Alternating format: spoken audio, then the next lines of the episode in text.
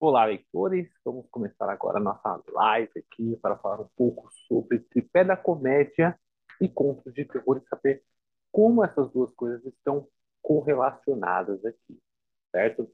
Primeiro, para quem está chegando aqui pela primeira vez, eu sou o Diogo Oliveira, professor de matemática e também escritor. Desde meu último lançamento, em outubro do ano passado, eu venho escrevendo vários contos e participando de bastante antologias.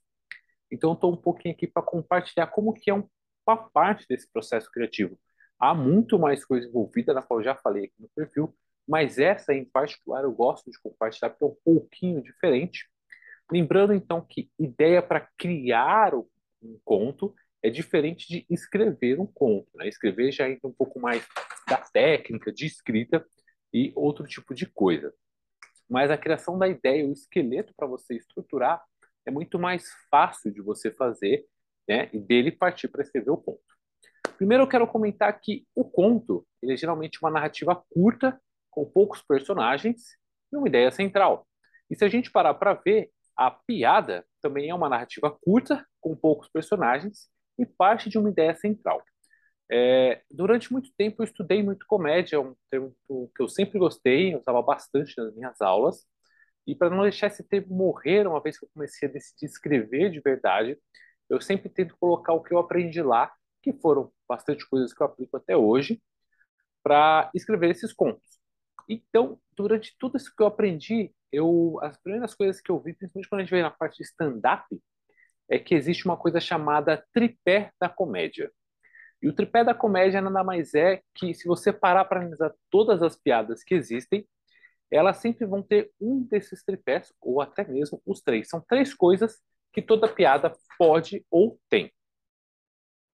É, já passando para uma parte do conto de terror, eu sempre vejo que a partir do tripé da comédia você pode criar a sua ideia para o seu ponto, ou seja, a sua história parte dessa premissa que era para ser uma coisa engraçada e você consegue transformar em algo assustador. É, a primeira parte do tripé da comédia que eu falo é o pé da superioridade.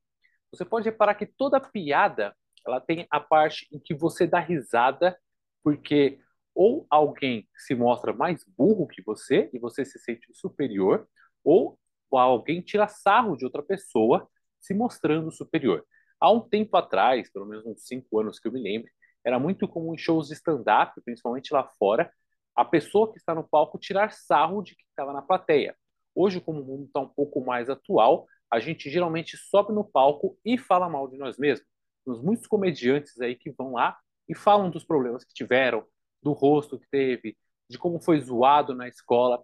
Esse é o, a primeira parte do tripé, que é a superioridade, ou seja, tirar vantagem de outra pessoa ou se mostrar inferior a outra pessoa.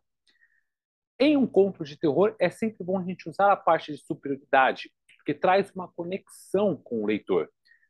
Quantos de vocês já assistiu um filme assustador em que a pessoa entra numa casa mal assombrada e, e ela tem a opção entre abrir a porta ou fugir?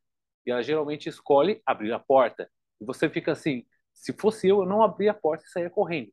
Essa é parte da superioridade que tem em alguns contos. Então, quando você for escrever uma história, lembre-se de colocar uma situação ou uma ação da qual as pessoas comuns não fariam.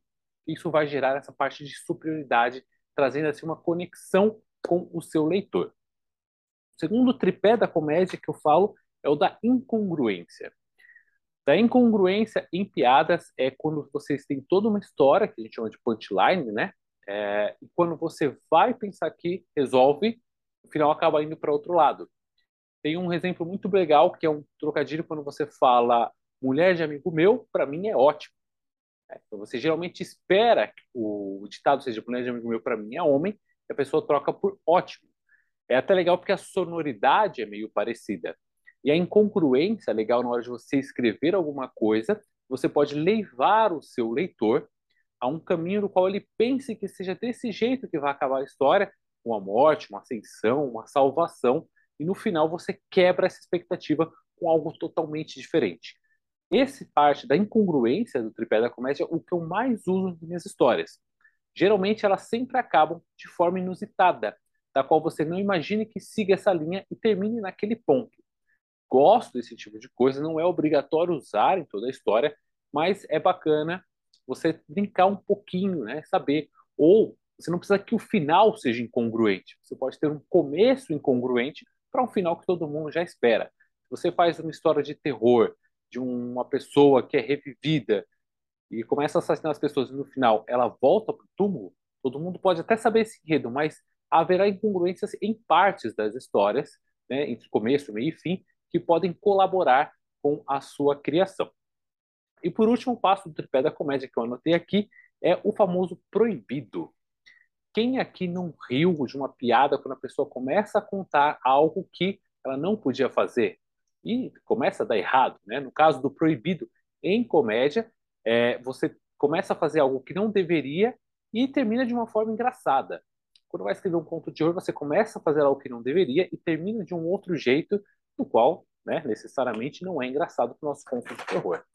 Então, uh, você pode juntar esses três tripés e contar várias histórias que consigam manter esse ponto. Lembrando que a criação geração de ideias não é a mesma coisa de escrever ideias. Para escrever tem toda uma técnica, você separa textos, narrativas e tudo mais. Porém, eu vejo muitas pessoas que travam na hora de criar uma ideia. Então, eu estou aqui para ajudar vocês a começar essa estrutura de criação para depois seguir para a parte narrativa.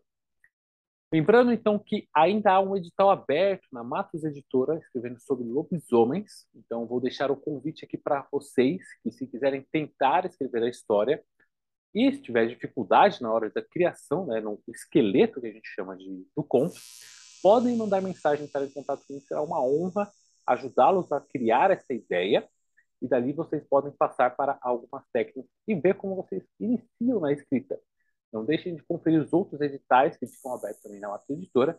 E qualquer dúvida que tiverem, podem entrar em contato comigo. Espero que tenham gostado dessa pequena paletinha de como que é a criação de contos através do Tripé da Comédia. E espero voltar aqui para dar muito mais dicas para vocês. Boa noite.